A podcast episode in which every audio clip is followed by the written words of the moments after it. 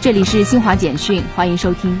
国家防总秘书长、应急管理部副部长兼水利部副部长周学文二十四号率国家防总工作组在河南郑州、鹤壁、安阳等地继续深入一线指导防汛救灾工作。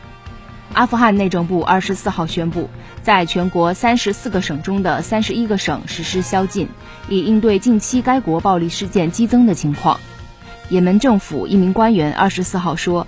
也门政府军与胡塞武装当天在也门中部马里普省发生激烈交火，导致双方至少十七人死亡，三十五人受伤。以上，新华社记者为您报道。